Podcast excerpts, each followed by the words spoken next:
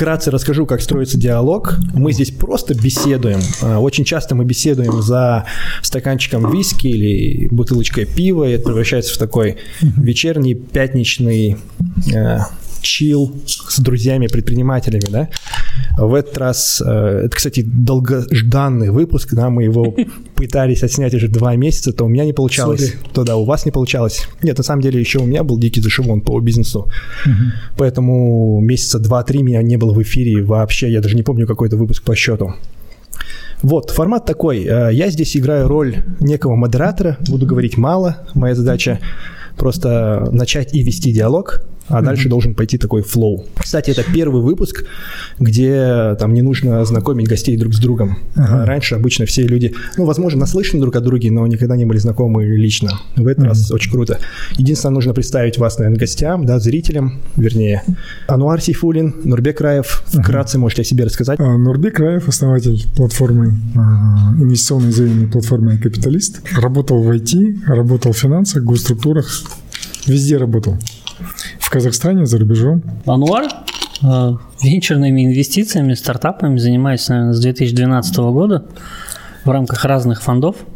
А больше, ну, вот со стороны э, фонда, как, как инвест-директор, наверное, а, являюсь кофаундером, да, или сооснователем клуба бизнес-ангелов Казангелс. Ну да, я вот долгое время работал и, в принципе, оставляюсь, остаюсь в рамках I2BF, то есть это а, Сначала это был российско-казахстанский фонд нанотехнологий. Это был достаточно большой и сложный фонд, а, заточенный на э, промышленные инновации, на нанотехнологии. Ну, с этим у нас очень сложно до сих пор. Вот. Потом был фонд ABC I2BF Seed Fund. Это фонд, нацеленный на IT-стартапы на пассивной стадии. Вот мы оттуда делали сделки вот Clockster, HR Messenger, потом вот Электроник компания такая, она идет как российская, но там фаундер родом из Казахстана. 100 грамм? 100 грамм нет, это 100 грамм, это была личная инвестиция, а. вот как раз-таки в рамках Angels, вот я инвестировал туда, наши, э, как участники клуба, в принципе, мне, мы все собрались, скинулись и проинвестировали. Ну вот я как раз-таки расскажу, как мы познакомились и вот эту тему затрону. В чем основное отличие от э, интервью? Здесь у нас нет задачи раскрыть там вас как гостей, да, а скорее представить вас как экспертов сферы и mm-hmm. поговорить в целом за, ну, в данном случае про инвестиции. Аудитория у меня пока небольшая, но мы целимся в такую сознательную наверное, молодежь, которая там хочет заниматься бизнесом, либо уже занимается бизнесом, то есть это, как правило, малый бизнес, да, Э, слишком поэтому не нужно сыпать терминологией, либо в идеале там где-то будем спрашивать, да? да, и давать разъяснительные заметки. Ну, кстати, я, наверное, должен говорить про то, что мы поддерживаем средний малый бизнес. Вот, вот, вот. Точно. На самом деле очень интересно, да, вот э, как я вижу ситуацию. Нурбек, угу. создатель краудфандинговой платформы, которая инвестирует, как правило, в такие твердые традиционные бизнесы, да, где нет ну, таких стартаперских перспектив э, полутуманных, да, где твердые цифры, отсутствие красных показателей, эти бизнесы прибыльные, растущие, uh-huh. и, как правило, деньги выдаются по твердые контракты. Uh-huh. А, с другой стороны, ануар. Обратная ситуация, где классическая венчурная очень история, рисковая, да, риск. да, очень высокая рисковые инвестиции в а, стартапы на ранней стадии. Да, вот, кстати, с Нурбеком расскажу, как мы познакомились. Э, это было в 2017 году. Я так понял. года назад уже, да? Да, да, да. 4,5. Я так понял, э, в 2016 году еще э, вами был объявлен конкурс о том, что вы сделаете какой-то приз э, кому-то, кто порекомендует вам интересную компанию, в которую вы проинвестируете. И я так понял, что порекомендовали нас. В 17 году, да? точно. Да, вот конкурс был в 16 году, в конце 16 года, а в 17 году в самом начале мы и познакомились. Это был mm-hmm. февраль. И это был первый входящий запрос – мол, ребят, типа, вы рассматриваете привлечение инвестиций, давайте поговорим. И мы такие, вау, ничего себе. А мы тогда на, на ранней стадии, да, там только-только собрали первую кухню, ну, то есть вообще нет понимания бизнеса как такового. Для меня это первый бизнес. И не, помню... у тебя неплохо было отстроено уже на тот момент. Процессы, наверное, да. Но Процесс. я помню, какие вопросы начал задавать Нурбек, и я тут тут же посыпался, да. Вот в плане, естественно, что интересует в первую очередь э, потенциального инвестора, это там финансы, да, отчетности, и как они ведутся, и какие, в принципе, показатели в компании. А на тот момент мы просто там э, ввели какой-то единый отчет, который в себя собирал просто все, да, это не было Э, что-то стандартизированное. Ну, по сути, это был cash flow, только в нетрадиционном формате, скажем так, да, так как это удобно было нам. Управленческое отчетность. Да, да, да. Вел. И вот как раз-таки в тот момент сформировалось э, по вопросам понимание, э, куда надо двигаться, какие цифры надо собирать. И вот в тот момент я начал изучать а, финансы, и вот буквально, наверное, спустя года я прям себя почувствовал, ну, не то чтобы экспертом, но а, сейчас, наверное, это моя одна из сильных компетенций на уровне малого бизнеса, да, насколько скрупулезно я разбираюсь именно в управленческом учете, ну, в МСБ. То есть это прям очень круто. И поэтому ну, первый, наверное, совет э, зрителям, если к вам поступает предложение об инвестициях, вообще не стесняйтесь, идите, даже если вы их не ищете. Вот эти наводящие вопросы дадут прям очень мощный буст для роста. Это было круто. А с Анваром мы познакомились э, э, вообще не очень... Не так давно. Да, не так давно. Э, я же не рассказывал, как, да?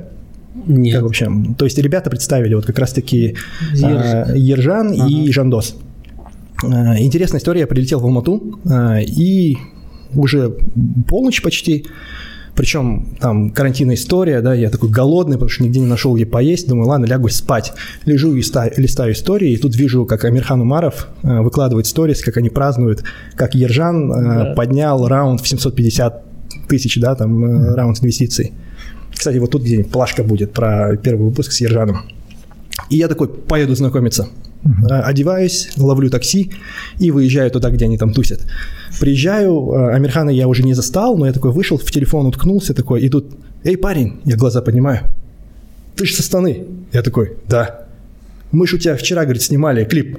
Я такой, ничего себе. Оказывается, Жандос со своим Hack Pro, да, продакшн, да, у них продакшн видео. Днем ранее снимали у нас видеоролик. Мм. И я такой подошел и с ними познакомился. Слово за слово поговорили про вот стартапы, что у нас тоже бизнес. Он говорит, вот я тебе познакомлю. А там ребята просто на веселе с классным чуваком. Вот он английский инвестор, все дела нас поднял и дает номер телефона. Я набираю и вижу, что у меня высвечивается Анилар Сейфулин. Mm. То есть база данных, там, AMA CRM наша, CRM-система подкинула номер. Я такой, классно вообще. Ну и вот потом познакомились. А ты клиент? Я был клиентом, да, одно время, как раз до пандемии. Я решил этот, э, ну, за здоровье взяться, то все, mm-hmm. правильное питание. И мне много кто порекомендовал. Один вообще знакомый сказал, вот правильное питание, вот только Eat and Fit, остальное там фигня. Ну, mm-hmm. там не системно, непонятно какое качество и так далее. Вот. Не в рамках рекламы мне реально вот порекомендовали, я потом взял, супруге взял, себе взял. А, мы одно время ели, потом вот пандемия, мы все дома застряли, а дома ну нереально сидеть ну, по правильному питанию. По крайней мере для меня. Потому что это двойное питание, получается, тебе приносят, и ты все равно дома ешь. А, и поэтому что-то мы в конце концов забросили. Ну да, эта история недолгосрочная. Вот, а целом... а так э, мне очень нравилась эта кухня. Да, я, я практически высказался, да, я такой introduction сделал, чтобы вы там немножко привыкли к атмосфере, и дальше моя задача немножко там наводить и поддерживать диалог. А, говорим про, в основном, да, цель такая, предпринимательская деятельность, около предпринимательской деятельности, в данном случае вот инвестиции, это вопрос, который интересует э, всех молодых предпринимателей, э, очень странно, я начал вести э, какую-то активность в Инстаграм, и мне просто э, по меньшей мере один-два раза в неделю присылают какой-нибудь запрос, там, мол, мы ищем инвестиции, давайте инвестируйте в нас. А я сам бегаю, ищу деньги, да. Поэтому было бы классно, во-первых, в первую очередь, чтобы был полезный контент, получить советы, э, как формировать запрос инвестору, то есть как его найти, как обращаться на, на опыте из ваших кейсов, ну, ты, наверное, начнешь?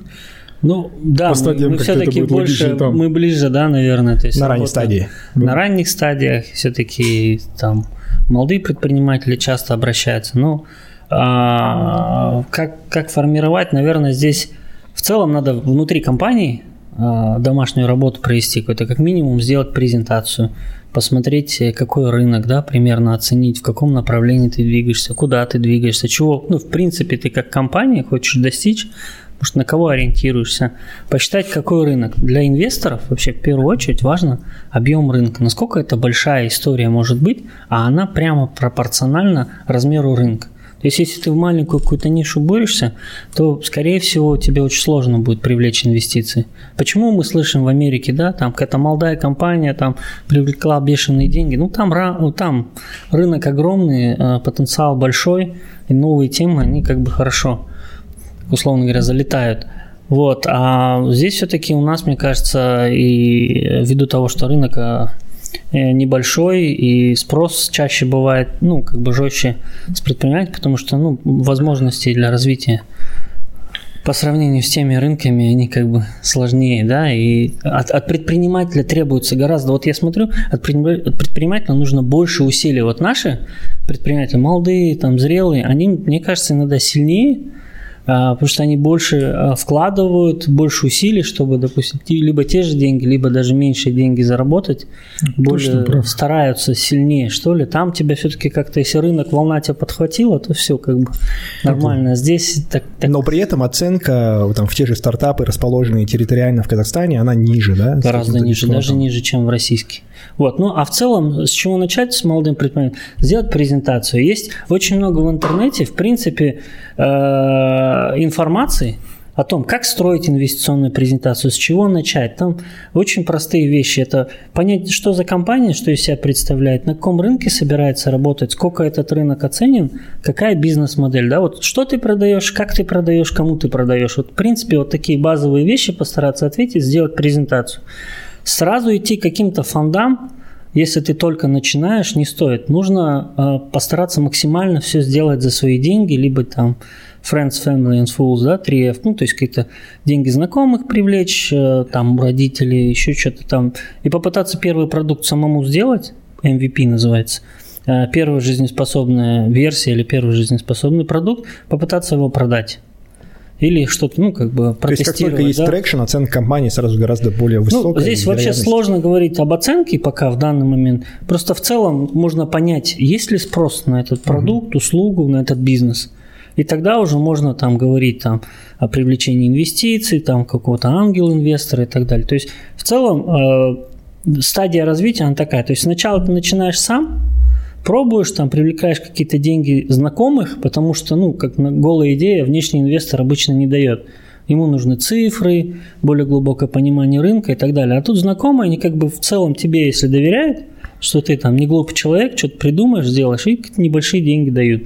Могут долю попросить, могут там в виде долга дать и так далее. Потом ты постепенно начинаешь тестируешь продукт, если он отклик находит, здесь уже нужно а, более углубляться в этот бизнес, а, какой-то некий бизнес-план там накидывать, а, и там уже искать частных инвесторов, ангел-инвесторов, да, физических лиц – Сейчас у нас, в принципе, такая группа неплохая в Казахстане формируется.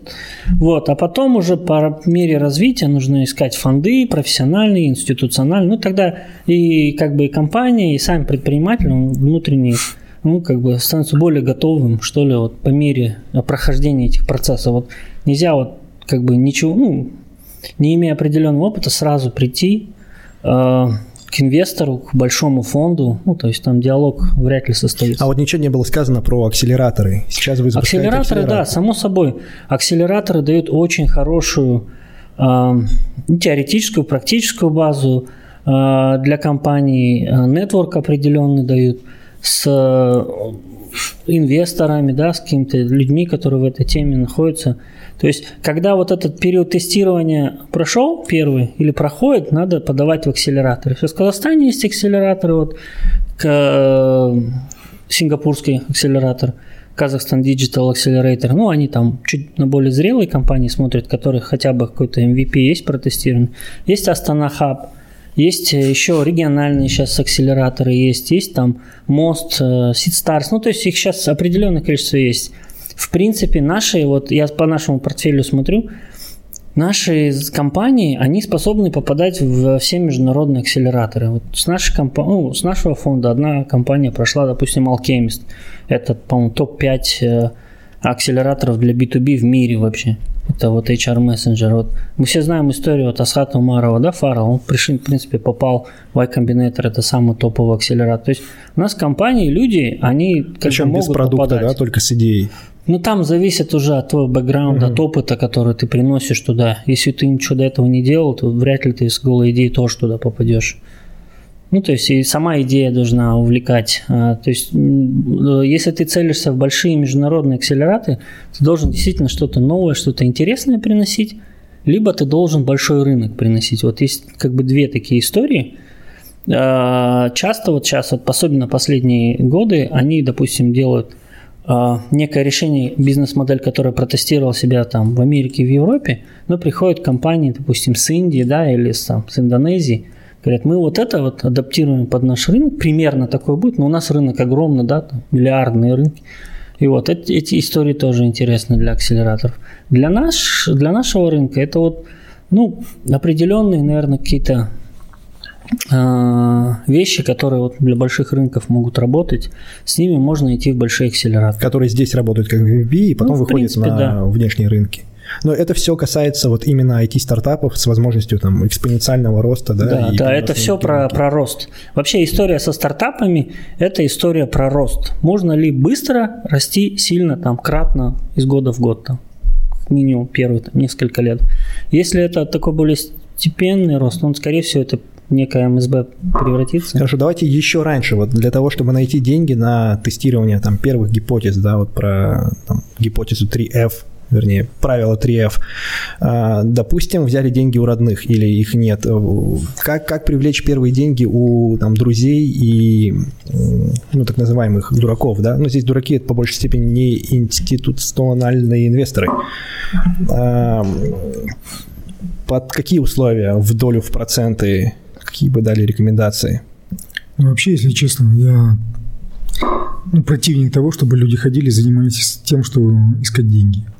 То есть акселератор это хорошо, я вижу, что оттуда неплохие выпускники, но основная масса начинают заниматься тем, что формируют бизнес-план, который они скопировали в интернете.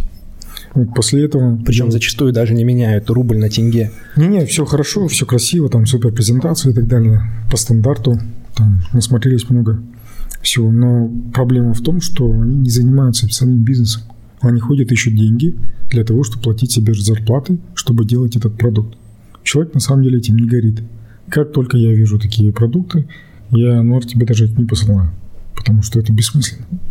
Я предпочитаю видеть предпринимателей, которые с нуля, без денег, начинают постепенно зарабатывать. Как все, в принципе, мы делали, правильно? Мгм. С друзьями, откуда-то занял деньги, свои сбережения вложил, свои мозги, что-то сделал сам. Постепенно, постепенно развиваешься. Такой более-менее, знаешь, подход. Потому что последние десятилетия оно реально испортило всех предпринимателей, по крайней мере технологически. Почему? Потому что основная масса бизнес-моделей, которые были, и все вот эти единороги, они были убыточные. Сейчас они начали постепенно разоряться, их начали скупать. Но на самом деле вот менталитет предпринимателя до сих пор не поменялся во, много, во многих случаях. Но именно казахстанские предприниматели, наверное, те, кому за 30, по крайней мере, они стремятся больше к выручке. Хотят показать реальный рост. И вот тогда, когда они показывают этот рост, по большому счету им деньги не нужны, ну, привлекать они сами могут доинвестировать. Единственное, для чего могут понадобиться деньги, необходимо спрашивать, зачем тебе деньги. Для того, чтобы сделать какой-то качественный скачок.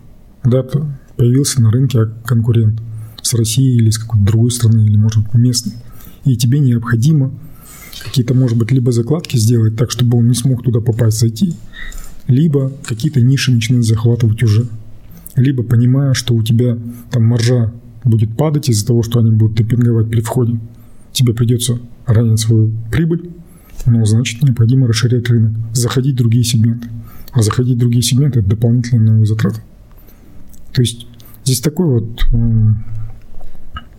подход должен быть. И вот, допустим, мы у себя на платформе, к примеру, когда смотрим проект, у нас же две лицензии. Одна на заемный капитал, другая на инвестиционный. Вот, но когда ты смотришь на, ну, и общаешься с бизнесменами, у которых там десятки и сотни миллионов выручки в год, они не сильно спешат э, продаваться.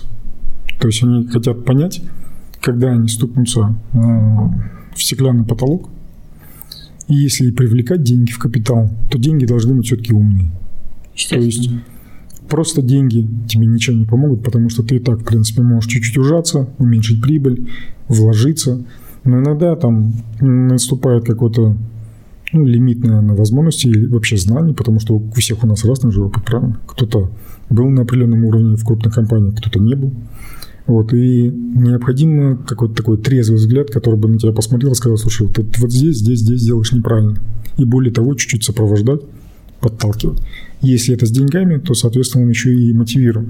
Поэтому вот эту тему, не знаю, может быть, я слишком критично отношусь вот, к менторству. Мне предлагают, когда я отказываюсь. Потому что я не очень понимаю мотивацию. То есть, если ты ну, в чем-то заинтересован, инвестируй туда деньги. Ты должен, ты тоже рискуй и постарайся на этом заработать, у тебя будет мотивация. А так просто ходить давать советы получилось. Тогда я вместе с ним не получилось. Хоп, отошел в сторону, ну так не делается. Вот. Ну, а, я здесь немножко не соглашусь. Вот часто стартапы привлекают менторов, экспертов а, с большой экспертизой, знанием глубоким рынка – и наоборот, они мотивируют э, вот этого эксперта, чтобы он пришел, поделился этой экспертизой, дают за это какую-то минимальную там или долю, mm-hmm. или кто-то там адвайзери там фи платит, да. То есть это обычно, ну, люди, которые там где-то в своей отрасли более-менее состоялись, им есть чем поделиться, с какими-то контактами завести э, и так далее. Ну, то есть э, какую-то ценность они из себя представляют. А ну, так, при этом обеспечивают их каким-то интересом же. Ну, конечно, да. да. да. То есть это не благотворительность. Это не благотворительность. Ну, благотворительность, если есть э, своя внутренняя потребность поделиться со стартапами, поговорить. На самом деле, там. да, он прав, потому что там после 40 хочется реально поддержать молодежь. Ну, просто если, допустим, в этой теме там люди находятся долго или еще что-то, у кого-то возникает. Это вот как, наверное, с преподаванием, поделиться, рассказать. Да. Но часто сами сами стартапы, ну это же бесплатный совет, и они относятся соответствующе, да, то есть как бы не очень. Важно, важно понимать, если стартап за это там платит, да, или же наоборот ты инвестируешь, как этот, а, какая-то есть а, вот транзакционная связь, тогда это начинает более-менее работать. Так или иначе. Согласен. А если это просто там адвайзер, ну да, он сказал, а вот, допустим, ты как предприниматель, ну, тебе какой-то человек сказал, вот, тебе нужно так делать, но ни он в твоей компании не находится, ни ты и его как бы недостаточно ценишь, чтобы его там долю дать или там платить за эти консультации. Ну, и не так, как бы ты прислушаешься, это хорошо, не прислушаешься, ну, как бы ладно, да. Вот так вот примерно вот, вот это. Посидели, поздоровали, чай, чай попили и разошлись. Да. Да. Можно иногда, ну, как бы, ко мне тоже иногда часто, ну, иногда достаточно часто приходят молодые стартаперы, вот, ну, в принципе, если есть время, я никогда не против пообщаться, им дать вот, вот здесь вот правильно делать, здесь неправильно, здесь можно вот так, вот здесь такие модели. Ну, как бы дальше уже дело за предпринимателем, там прислушаться, не прислушаться, да, принимать, не принимать. А вот э, насчет денег, э, да, я тоже согласен, на начальном этапе это вообще не про деньги.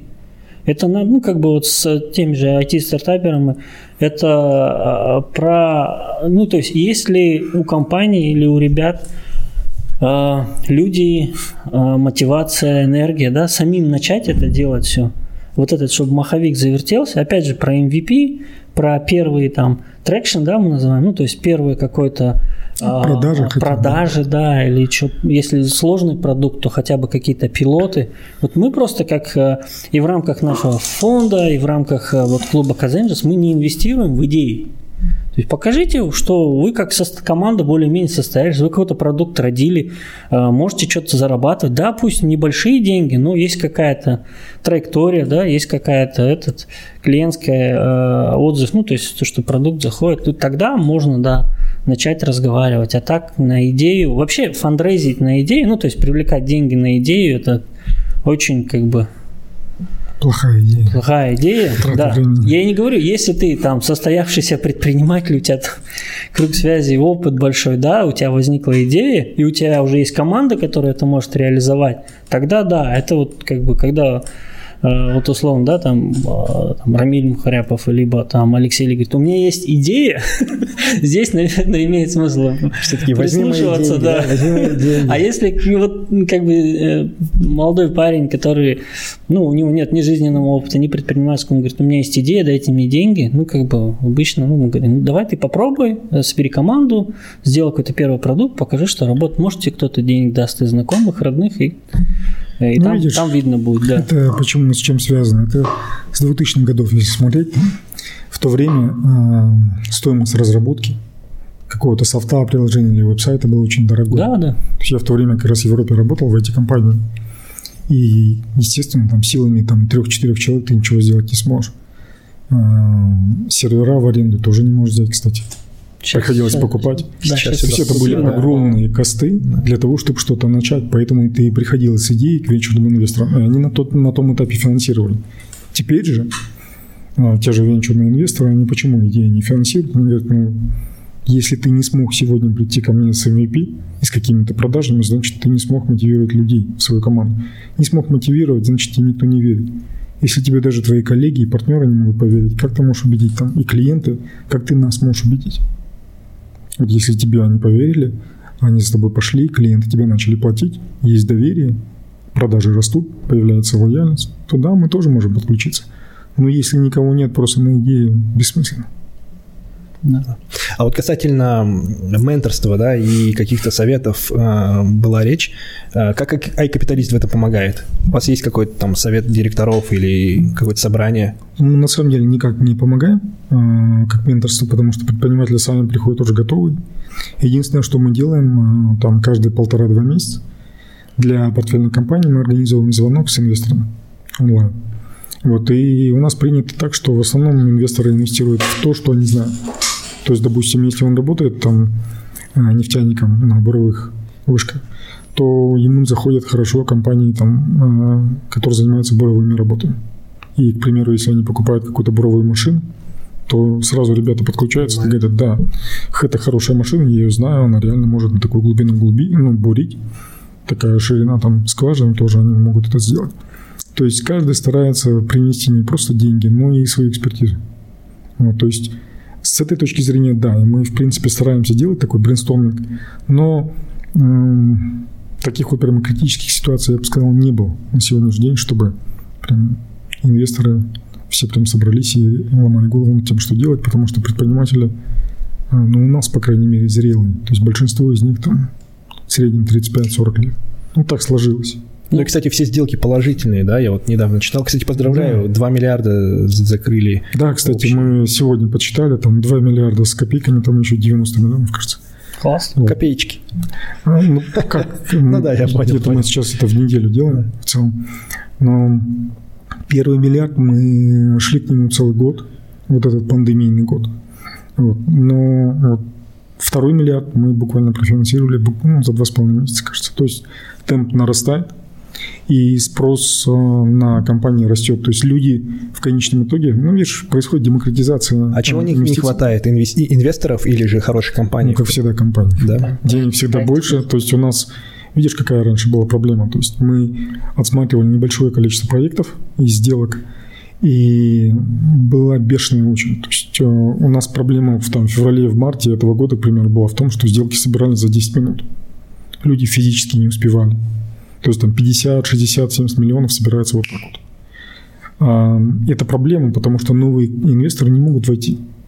И мы стараемся максимально увеличить количество сделок до момента, а, которые опубликованы на платформе, для того, чтобы ну, инвесторы как-то проинвестируют текущие, чтобы было место для новых.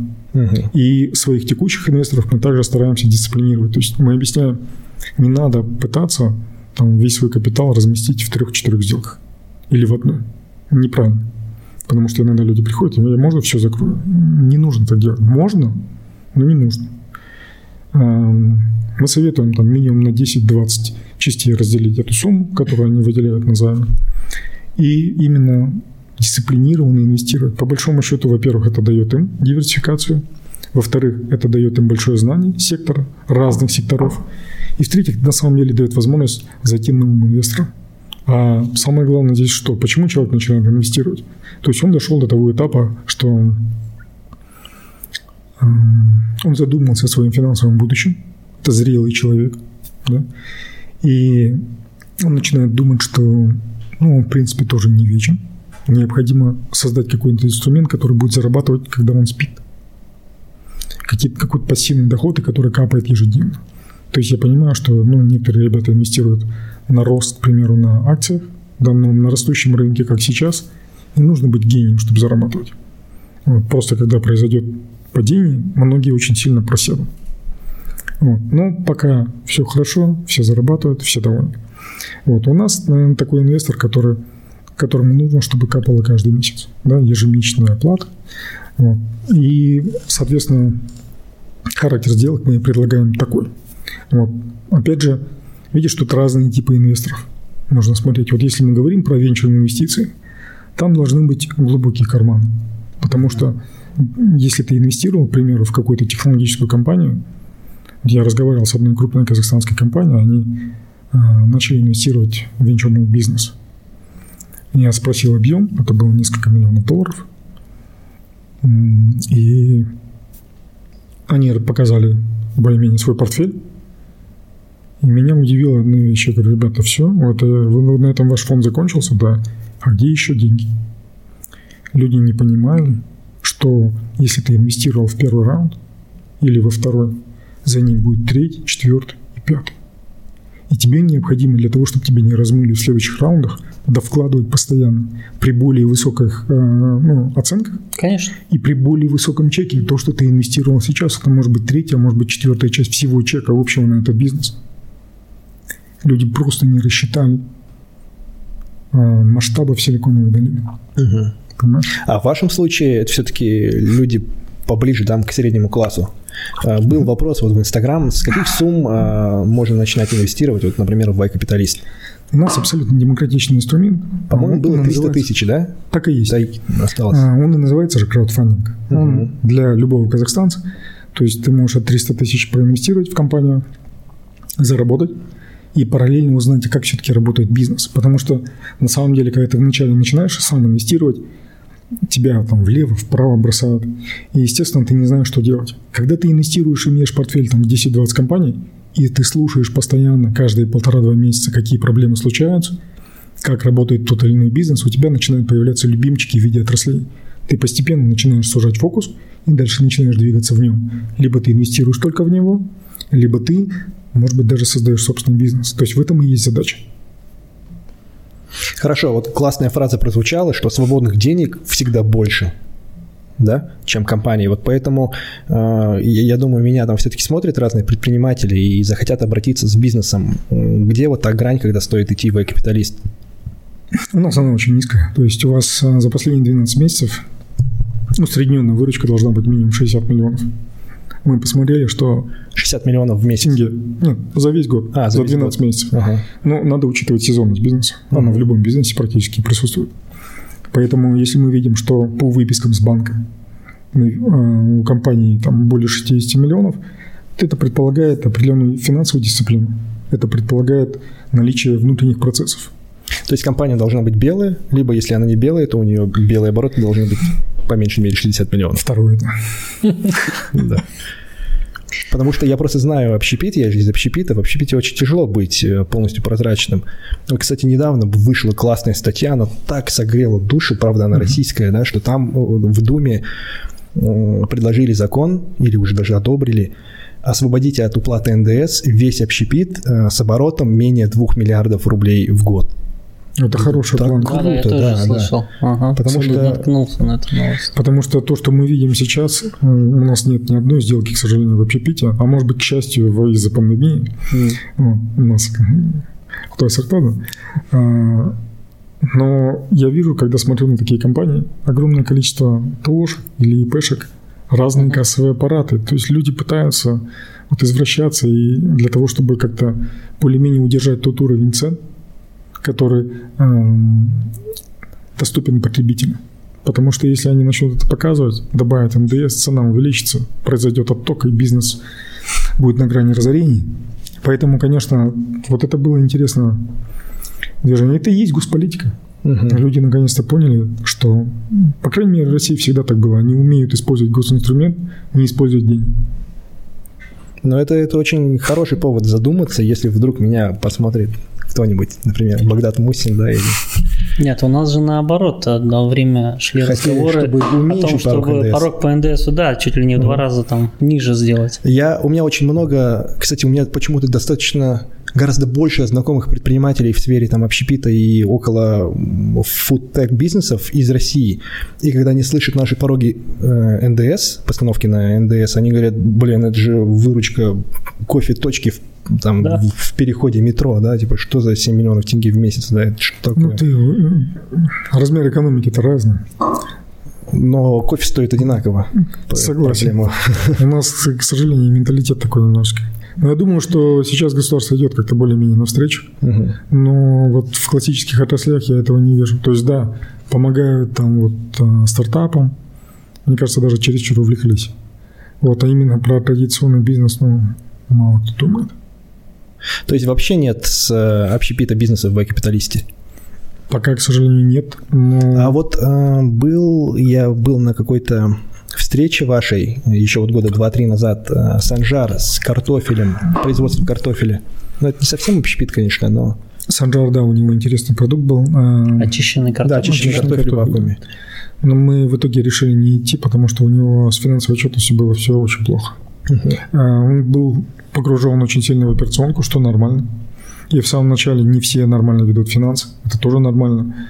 Но именно на том этапе развития он был не. Сейчас я не знаю, как обстоят дела.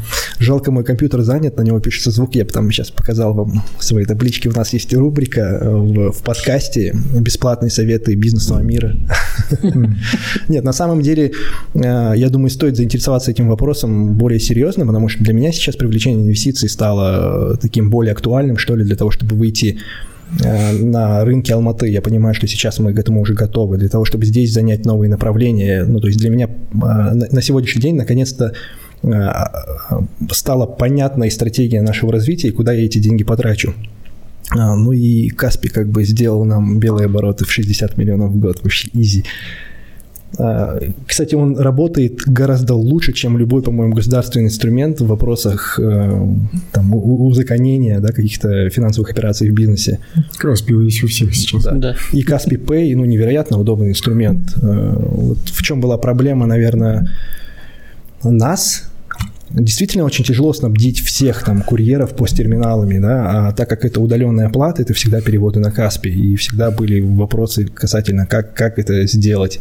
А тут еще и пандемия, и весь там наличный оборот ушел вообще на нет.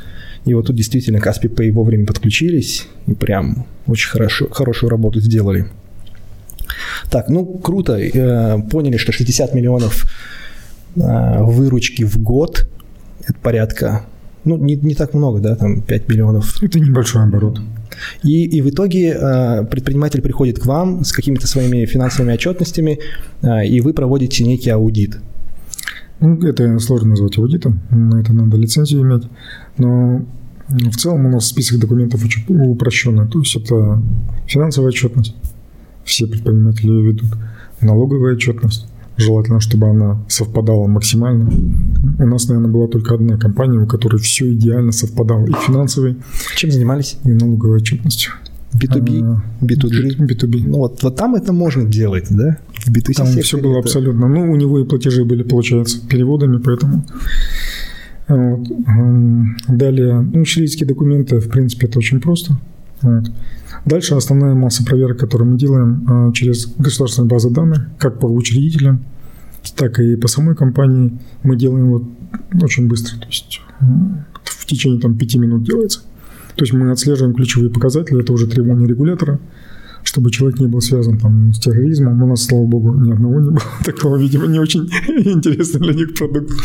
Коррупционная судимость и прочие вещи. Потом проверяем, естественно, чтобы не было каких-то текущих э, судебных исков. Э, Ну, иногда бывает у кого-то. Вот. Ну, Получается, у некоторых бывают там желтые флаги небольшие, это там кто-то за ПДД не заплатил, но это мелочевка. Вот. После этого э, мы смотрим финансовый план. Вот по финансовому плану многие то- тонут в самом начале, потому что они не понимают, что это такое. Вот финансовый план для нас мы вообще абсолютно упростили. По сути, мы слили cash flow statement с and loss. То есть вместе. Вот таким образом он позволяет нам увидеть реальные затраты бизнеса, чтобы не было кассовых разрывов. То есть, по сути, вы смотрите, какие у вас доходы, какие у вас расходы, и на конец каждого периода, в течение того займа, который мы выделяем, не должно быть кассовых разрывов, и эти доходы должны быть предсказуемы.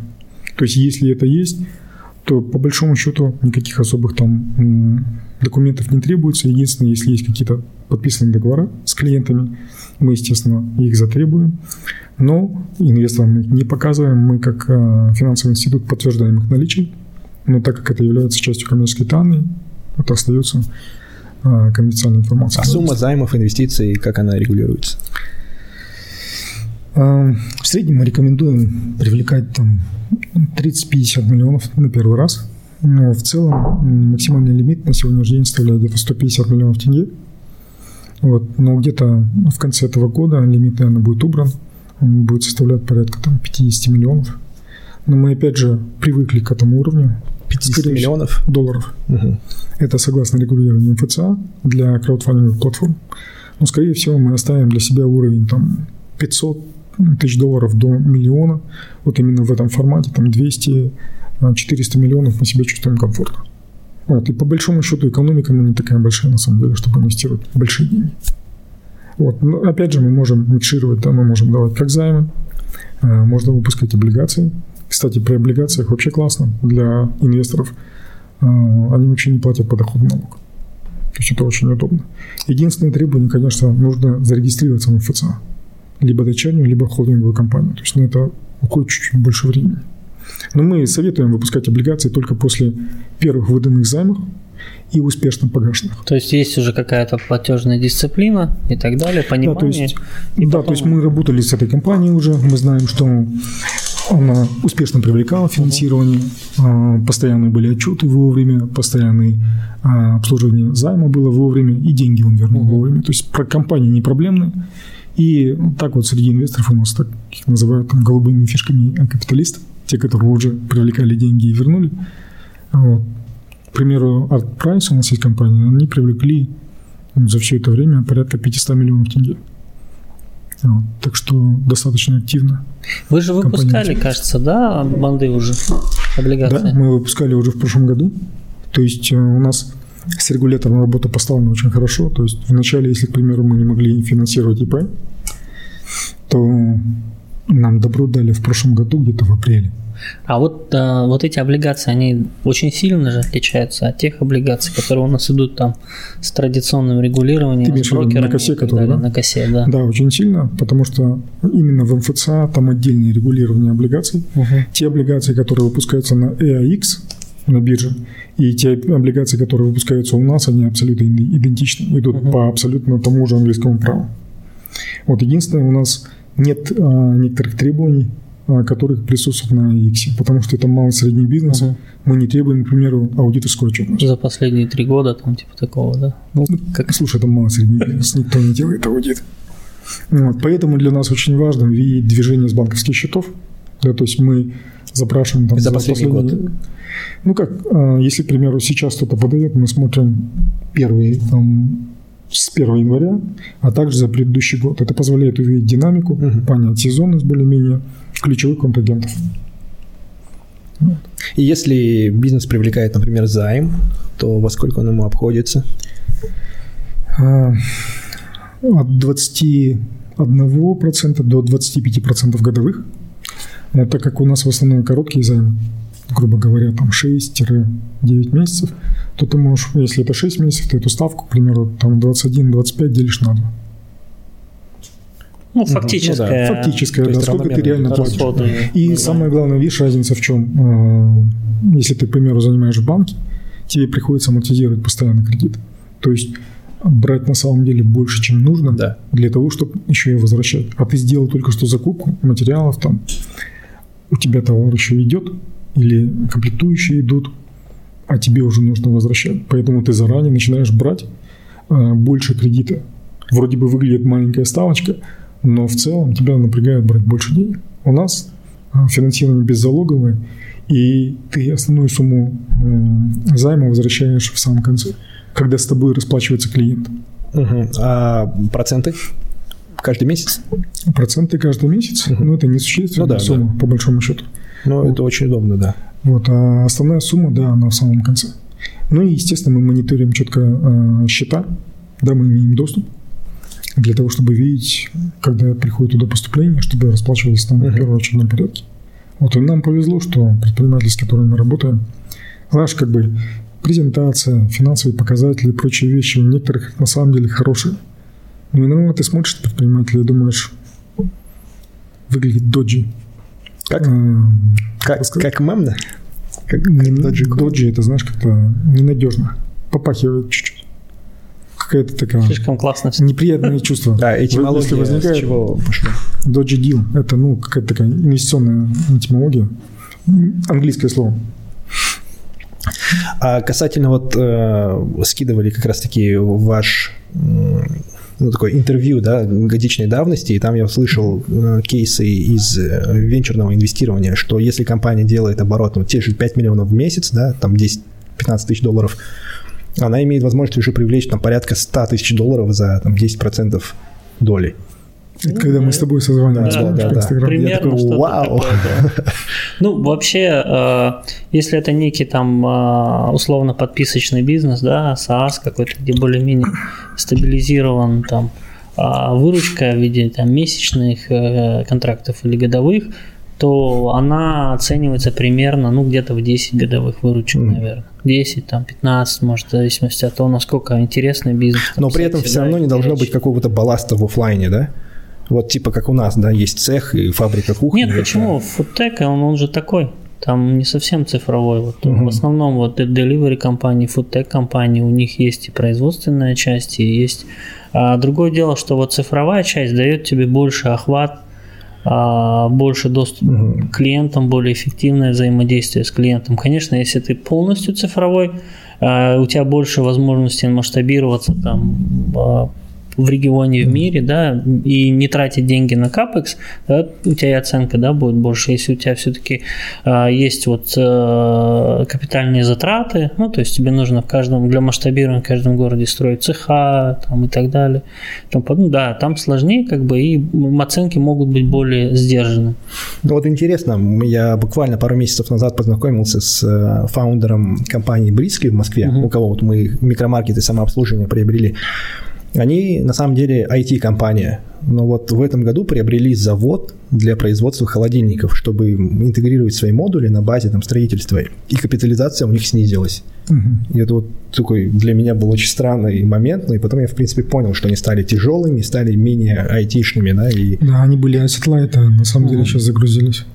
Это вот как сейчас нам один из предпринимателей звонит, который успешно работает, успешно развивается – все, что он инвестировал, всегда в оборудование. И сейчас звонит и говорит, я хотел бы купить офис. А, зачем? Плохая идея. Мы не помещаемся, ну, арендуй, да. расширяйся, переезжай в другое место, но понимаешь, если Для предпринимателей покупать недвижку всегда невыгодно. Конечно, ты покупаешь оборудование. Оборудование – это актив, который создает стоимость. Ты на нем зарабатываешь. А недвижка – это просто затратная часть. А вот э, для меня всегда было, да, проблемой, типа, кто же мы? Потому что у меня одинаково много знакомых предпринимателей как в сфере IT, так и в сфере традиционного бизнеса. И я такой, а кто же мы такие? И вот я в этом году Э, на уровне вот управленческого учета решил разделить нас. Теперь мы, там, условно, я веду два управленческих учета. Есть фабрика кухни, которая там типа традиционный бизнес, готовит продукцию, отгружает, и есть свои там показатели прибыльности, ну и там PNL такой классический, как mm-hmm. MSFO, что стандарт, да, такой. И есть э, e-commerce проект, который организовывает подписочную деятельность, условно закупает по оптовой цене продукцию и там свою добавочную стоимость добавляет. И в Э, себестоимость э, e-commerce также входит еще и закупка трафика, да, то есть э, бюджет на маркетинг и бюджет на доставку. И вот в таком случае в качестве revenue в e-commerce считать разницу между себестоимостью и э, выручкой или же общую выручку? Не, ну это как и в любом бизнесе, в смысле. Есть, э, вот, ну, в e-commerce есть GMV, Gross Merchandise Value, это вот общий объем, да, оборота. Мгм. А есть, ну, как бы твоя выручка. Revenue это что типа валовая прибыль, да? Да, да, есть а, это Вот. э, И оценка бизнеса происходит относительно какого показателя, как правило? а, относительно выручки. Мгм. Ну, в смысле, в данном случае относительно той части, той маржинальности, которая мгм. вот в e-commerce создается. Это в районе обычно там, ну, 10, наверное, процентов, 15, может, до 30 процентов доходить. В зависимости от типа бизнеса.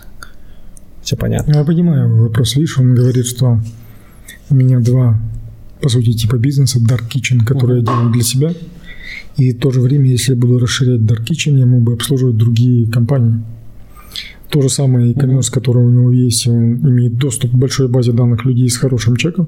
То есть у него, в принципе, состоятельные клиенты, которые могут себе позволить там подписку, сколько, 140-130 тысяч Ну тенге да, месяц. да, примерно. Ну, то есть, э, по сути, он мог бы через тот же канал, через ту же аудиторию продавать дополнительные продукты. Другие эти продукты, Вот. да. Если бы ты начал загружать дополнительно Мгм. оба бизнеса, конечно, можно было было поговорить о том, что да, у тебя поставлено на широкую ногу, в принципе, два канала докачивать дополнительно, потому что у тебя же кухня сейчас на сколько Не процентов загруженная, загружена? да. Не Вот загружена. Твоя задача загружать задача. Dark Kitchen максимально дополнительными сегментами, правильно?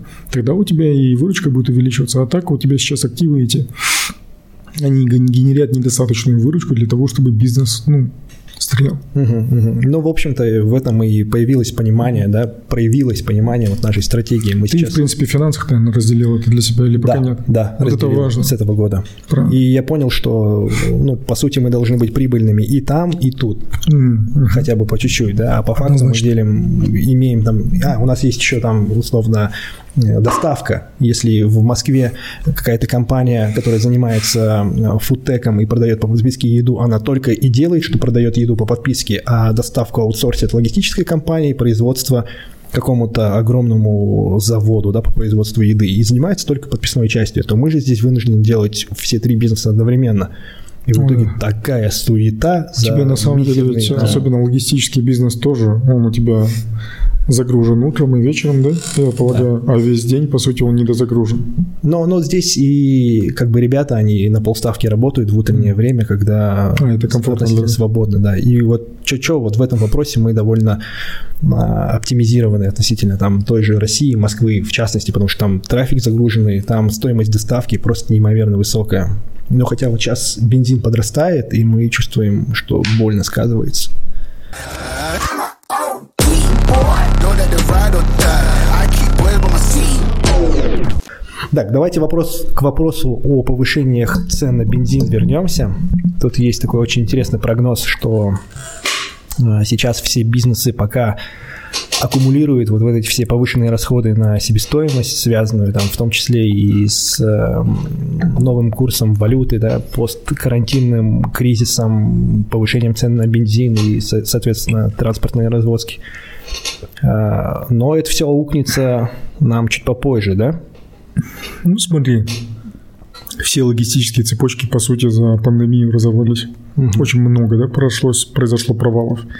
Основная масса компаний практически ничего не зарабатывала. То есть они не накопили жирок, они тратили.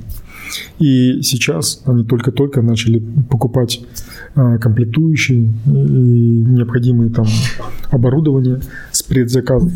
И сейчас а, ну, основная масса потребителей, наверное, не видят, не знают, но именно в промышленном производстве большая проблема получить товар, который ты уже купил, который тебе нужен для производства. Комплектующие, строительные матери- материалы, все что угодно вы платите и ждете месяцами. Но это причем не только у нас такая Везде. проблема. Во всем Это мире, происходит да. в США, происходит Такое- в Европе, происходит в Азии, везде одинаково. И на сегодняшний момент пока и, э, все работают на старых стоках. И те новые стоки, которые приходят, пока психологически предприниматели не готовы увеличивать цены. Но именно где-то в четвертом квартале этого года, как я уже ну, написал подка- у себя на, этом, на канале, предприниматели наконец начнут все вот эти затраты дополнительные, а там, кстати, очень большие суммы, на 30-50, иногда 100% увеличения, они начнут перекладывать в стоимость. Конечно, полностью все они не смогут скинуть на потребителя, чтобы он абсорбировал. Им придется на себя часть затрат взять. А это значит, что много бизнесов к концу года будут малоприбыльными. А здесь, кстати, будет интересно посмотреть с точки зрения ангельских инвестиций, а, что произойдет с бизнесом. Да, интересный вопрос. Вот я понял, что мне м, я разделил компании. С одной части я приду в капиталист, а с другой части надо попробовать все-таки в акселератор или что-то такое. Как попасть эм, на первую встречу к ангельскому инвестору? Ну, написать, позвонить ему, договориться, ну, попросить, чтобы кто-то представил. там. Вообще написать, встретиться, найти возможность. Вообще, э, в целом, э, это же тоже предприниматель, черта предпринимателя, способность Находчивость, там, да? добиваться своего. Настойчивость. Да, настойчивость. А, Часто очень мы а, вот вы слышали про ну, синдицированные сделки, да? А, Это вот когда несколько инвесторов а, складываются и вместе инвестируют в компанию.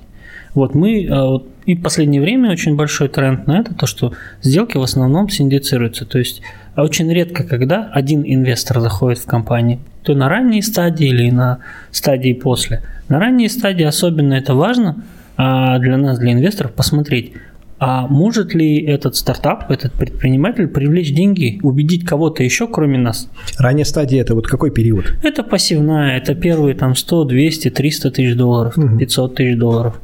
Мы одни такие умные и удачливые, либо кому-то еще А, а для бизнеса? Ранняя стадия. А, Для бизнеса, ну именно для стартап-бизнеса, ну это в целом... а, Несколько месяцев. Это может быть несколько месяцев, это может быть первый год. Просто Кто мне вот Жандо разгоняется. сказал, говорит, сколько вам? Я говорю, нам, ну вот, 5 лет. Он говорит, не-не-не, не говори, что вам 5 лет, скажи, что вам 2 года. Потому что А, Нет, я как бы в этом большой проблемы не вижу. Если вы там 5 лет буксовали, это проблема. Если вы там развивали, у вас были свои этапы, вы были традиционными, потом там трансформировались, там оцифровались, и у вас там новый вектор развития появился, новый этот, у вас команда сбилась, процессы налажены, ну как бы это наоборот. Единственное, вам не нужно будет там, наверное, 100 или 200 тысяч долларов, вам уже надо по-другому разговаривать. Может быть, у вас профайл инвестора будет другой. Другой инвестор нужен, более зрелый нужен инвестор. Не то чтобы зрелый, даже а, более такой, Профильный. Профильный, да. Может быть, уже с фондами можно разговаривать, просто ну какой-то там, тюнинг небольшой провести, и все, в принципе. А, Можно. э, Здесь я проблем больших не вижу. Есть просто бизнесы, которые много лет вот так э, ни шатка, ни валка, что-то пытаются, не могут расти. Тогда большой вопрос вызывает. Они либо застряли, либо, ну, то есть застряли они как могут застрять? Застрять в плане, то есть нету рынка, то есть они какие-то деньги зарабатывают, либо они не могут вот, ну, где-то даже ментально перешагнуть. Ну, может быть, там а, команды не хватает, либо там один управление, ну, как бы один владелец, а сам же управляющий, ему часто вот не хватает, он привык, у него, допустим, а, обретает определенную зону комфорта, ему, в принципе, нормально. Капает, хорошо, бизнес поставлен, этот, и то есть стартап, опять же, вот как Нурбек говорил, ему для чего деньги нужны? Вот какая задача этих денег? Просто привлечь, сказать, что я привлек денег, либо там цель какая-то. Э, потому что стартап, он должен расти. Если привлекаешь все деньги, то они, ты должен вырасти несколько раз за эти деньги, э, каких-то показателей достичь. А что нужно бизнесу, чтобы называться стартапом? Вот в рамках там локальной Астаны или Казахстана. Здесь, по сути, ну, нет же фактически очень мало бизнесов, которые действительно инновационные. Гораздо чаще это просто копия какой-то модели уже успешной. э, Ну, стартап это в первую очередь это IT-бизнес, который вот опять же способен быстро расти. Стартап это не малый и средний бизнес, да, это стартап, который сейчас находится на ранней стадии, у него малые там обороты и так далее, но который может быстро превратиться в большую компанию. У него к примеру- есть э, что-то, в инновация, инновация не в технологиях обязательно, в бизнес-модели, э, в подходах и, так далее, которая позволит ему вот через несколько лет стать большой компанией. Тебе не обязательно на если- самом деле быть стартапом называться, понимаешь? Вот, допустим, мы Так удобнее. на говорить. капиталисте вот финансировали же компании. Некоторые увеличили объемы по сравнению с предыдущим годом в этом году в два раза. Кто-то в три раза увеличился, кто-то увеличится раза в, наверное, в пять. Причем это классический стандартный бизнес. За счет того, что они в своей бизнес-модели начали использовать новый инструмент финансирования, они начинают кратно расти. Понимаешь? Вот, и, не знаю, мне кажется, слово стартап в последнее время извратили, как в свое время Да. извратили слово инновации. И у всех аллергия сейчас на Стартап, э, что-то вот. Просто э, стартап, вот э, нам часто говорят тоже, вот мы вот такие-такие, мы же уже не стартап. Ну, то есть мы уже что-то там продаем, мы не стартап. То есть многие понимают, что стартап это вот только начали, вот за инвестициями ходят, либо там какой-то первый, тогда это стартап, вот типа стартап, только начали. На самом деле нет, стартап, он, э, он может там 200 миллионов долларов привлечь оставаться стартапом. То есть стартап Да, кстати. это про стартап, э, это в основном это про масштабирование, то есть есть бизнес-модель, технология, э, которые позволяют масштабироваться, масштабироваться там э, кратно в течение какого-то времени. Динамика роста должна динамика быть. То есть роста у нас, допустим, должна мы по объемам финансирования каждый квартал, к примеру, прирастаем на 50%. Но при этом я не хочу называться стартапом. Понимаешь? Хотя, по сути, да, наверное, это Да и я есть стартап. Рубеку говорил, э, не хотите? Ну, самый капиталист, да? Да. Да, самая Да, капиталистская похож, платформа. Очень похож, да, на стартап. А вот э, конечная цель, э, к примеру, э, Казахстан, ну, на самом деле, если там не строить каких-то розовых иллюзий, да, очень мало таких идей, которые можно придумать и реализовать здесь, в рамках наших условий, да, которые зайдут на там, весь мир. И очень часто это копии э, уже имеющихся моделей. Возможно, там более оптимизированные, более, э, ну, с какими-то новыми инновации, да. Но всегда есть компания на внешнем рынке гораздо более крупная, которая рано или поздно поглотит, да, условно. Если этот рынок интересен им, а мы на самом деле никому не интересны. Неинтересно, да? Ну, Ну, ты же видишь, тот же вот сейчас вот этот такси, а, как Яндекс. назывался? Диди. Нет, не Диди, Uber. Uber, Uber. От него уже избавились, от казахстанского. В конце концов, его купил Яндекс. Нет, на самом деле не, не сколько от казахстанского Uber избавились. В целом а, Яндекс, он а, выкупил Uber на, Казах... на Россию, Да, Казахстан. на весь этот регион. На весь регион, И, кстати, Азербайджан, он- Беларусь и так далее. И та же самая история произошла в Китае, где Диди, по-моему, выкупил Uber. То есть они сильно ужались э, в неосновных рынках своих. Ну что, вот, ну, а взять, например, высокая. тот же Яндекс. Вот насколько мы интересны Яндексу. Я слышал, что э, Яндекс, то ли Яндекс Еду, то ли Яндекс Го в Казахстане запускал там чуть ли не стажер в Яндексе. В качестве тестового задания ему дали этот регион. Не в курсе. Я Просто тоже не вот знаю. я как, как бы это, да, э, строю там свой бизнес и терплю все эти э, боли и страдания ради вот какой-то э, цели, да, дождаться какого-то крупного игрока там из той же России, когда они зайдут к нам и, скорее всего, там либо выкупят, да, нас как самого крупного игрока, либо там просто проинвестируют в нас, и мы сможем вырасти там кратно в этот момент. Что-то не происходит. Не, это не произойдет. Знаешь почему? Инвестор инвестирует вот такого масштаба. Он инвестирует всегда в компанию из первой тройки. И с Если, первой- да, если ты не входишь в первую тройку в- с- вообще в стране и не занимаешь серьезную долю рынка, то ты не интересен. Вот, Допустим, когда я работал э, в Макворе, э, мы смотрели же крупные сделки. И тогда как раз у нас была интересная сделка, которую мы хотели, компанию хотели приобрести и инвестировать туда. И они были, кажется, шестой или седьмой в Казахстане по размеру. И когда он привлекал деньги, у меня был к нему вопрос, а зачем тебе деньги? Ну, я куплю дополнительных там активов. И что? Ну, мне нужно там 20 миллионов на то, на то, на то. Я говорю, мы посчитали, а тебе не нужно 20 миллионов. Тебе нужно 40 миллионов. И дополнительно в через год тебе нужно будет еще дополнительно столько же. На что? Чтобы ты купи- докупил дополнительное количество активов, увеличил выручку и попал в топ-3. И когда ты в то- станешь топ-3, ты станешь, ну, станешь интересен для покупки каким-то публичным игроком. Потому что private equity фонды, вечерные фонды, они как раз таки и есть. Это прослойка перед тем, как э, купит какая-то IPO компания Мгм. либо в составе какого-то консорциума или в составе какой-то крупной компании они вместе выйдут на IPO. Поэтому пока ты не будешь представлен во всех регионах, пока ты Ну, не или будешь в крупных, топ-3, там. Так у нас же, вот если говорить, рынок именно подписки на здоровую еду, он очень маленький, тут легко быть лидером.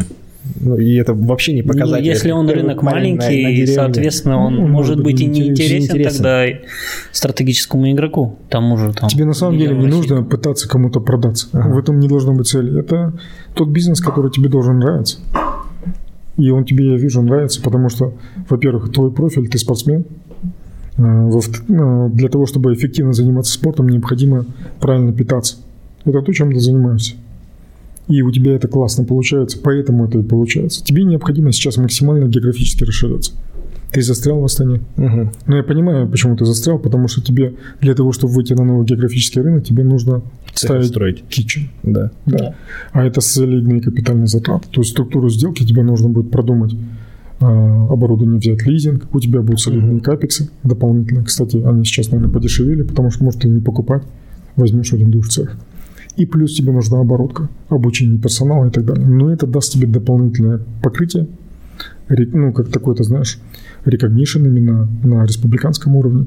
И в этот момент, может быть, тобой кто-то и заинтересуется. Потому что у тебя все три блока. У тебя а, Dark Kitchen, который можно максимально загружать. Ты должен подумать, как его загрузить в оф-пиковые моменты. Да? У тебя классно поставлена логистика, именно сегментарно, да, то есть по определенные промежутки времени. Плюс у тебя хорошая классная клиентура, через которую можно продавать финансовый продукт, через который можно продавать машины, На самом что-то. деле сейчас все больше к тому сводится, насколько ты можешь расширять свою аудиторию, удерживать ее. Мгм. В принципе, там можно Client разные retention. вещи продавать от здорового питания до там каких-то других там товаров или услуг, сервисов там и так далее. Вот, собственно говоря, а, то есть, ну, посмотреть на тот же Яндекс, да, и так далее. То есть это и такси, и доставка, и так далее. То есть у тебя есть доступ к клиенту, ты знаешь, сколько он платит, ты знаешь профайл своего клиента, круг интересов и так далее, что он делает, и ты потихоньку начинаешь вот, Где а, он живет, да. когда он питается, а, номер телефонов, ты все про него знаешь. И через этот канал ты можешь привозить ему дополнительные продукты. Н- Не только еду. Мгм. И вот это сейчас, это как раз таки и есть то, что увеличивает капитализацию. Если посчитать тот же Dark Kitchen, мультипликатор по ней будет значительно ниже, чем по твоей e-commerce части. За аудиторию. Да, потому что это самый лакомый кусочек. Мгм. А Для так- соответствующего игрока, конечно. Да, да. То есть они как финансовый игрок, может быть, могут тебя купить э, как растущую компанию, но параллельно с этим они могли бы быть заинтересованы в том, чтобы получить доступ к твоей базе клиентов. Ну вот э, мы в прошлом году ждали, э, что на наш рынок зайдет самый крупный игрок в России, Performance Group. А, Но, видимо, вот пандемия внесла свои коррективы, они немножко там изменили стратегию. А вот если смотреть там на Россию, ну, мы, естественно, смотрим туда, потому что здесь на, на соответствующие бизнесы не на кого смотреть. А, Там э, вот бизнес по подписке э, стал, перестал, вернее, быть вот таким бизнесом локальных маленьких ребят вроде меня. Там на этот рынок уже зашли вот все мастодонты, типа Retail X5, э, Сбер, Mail, Яндекс, то есть Азбука вкуса, да. И сейчас он же трансформируется в нечто такое большее, да, там сейчас заходит формат вот Ready to Go э, очень сильно. И, ну, я думаю, что рано или поздно это в нашем, наверное, регионе тоже должно произойти. У тебя это и так происходит, ты просто пока игнорируешь, я тебе говорил это несколько раз, ты игнорируешь другие сегменты потребителей. Те, кому не нужно выглядеть хорошо, которые просто хотят удалить свой голод. И они здесь вынуждены там супруга в Алмате, или он в командировке, или просто супруге лень стала готовить. Нет, Так, те- мы здесь тот же сегмент а, обедов, допустим, Да. да, который вот вот вместо там Или тетеньки просто хотя бы только ужин, да, то есть человеку, который ну, не будет Нет, считать калории, обед на, хочет обед просто на работе. поесть. Обед на работе это вот такой стабильный большой сегмент, куда очень, ну как бы, вот в офисе посмотреть, если, ну раньше, когда все люди сидели в Ему офисе, Тяжело, видишь, а, потому что большинство игроков демпингуют, они используют не те продукты, которые ну, используют. они очень Нет, дешевые. ну, окей, да. даже если мы будем готовить из того же, э, из, из той же... про- продуктовой корзины. И из тех же продуктов, да. А, Мы начинаем конкурировать действительно со столовыми. э, Мы даже начинаем конкурировать с бабой Клавой. Да, с бабой Клавой, которая не платит аренду, не платит сотрудникам. Она сама дома готовит и там 20 сотрудникам привозит. Ну, Ты в холостую начинаешь работать, по сути. Это не тот сегмент, который тебе интересен. Но мы, кстати, думали насчет вот такого стартапа, такая очень идея, похожая на Airbnb, наверное, на Яндекс, когда ам, используют ресурсы, да, физлиц. А что бы не сделать такой маркетплейс, где с одной стороны будут кастомеры, которые хотят пообедать, да, и с другой стороны будут вот домохозяйки, которые дома готовят и шерят э, свои возможности. То есть у них нет вот, расходов на ком услуги Ну там есть далее. одна большая про- проблема, да, это quality assurance. Да. Вот это, это очень идея вот в шеринге, она на поверхности, Ага. она много где пыталась, пытались ее реализовать, и в Европе, и в Америке где-то получается, где-то нет. Но на системном уровне есть вот проблема а, качества Мгм. продуктов, А, потому что в конце концов marketplace за это отвечает а, за то, что человек ну, элементарно не отравился, Мгм. ну, как минимум, а не, только там, то есть было заявлено одно, принесли другое и так далее. Вот Поэтому э, в плане э, еды э, нужно сложно, хотя да? бы контролировать на своей стороне. Мгм. э, Ну вот на самом деле я как общепитник скажу, да, я такие кухни видел.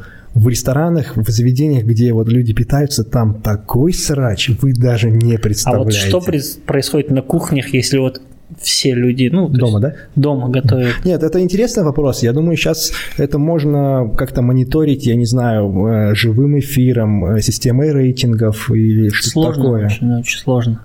Ну, наверное, По-моему, но я туда и не лезу По-моему, пока. проще пока же- поставить Dark Kitchen и наладить процессы внутри, чем... как ну, вот local kitchen, да, кухня на районе. Возможно, Да. возможно.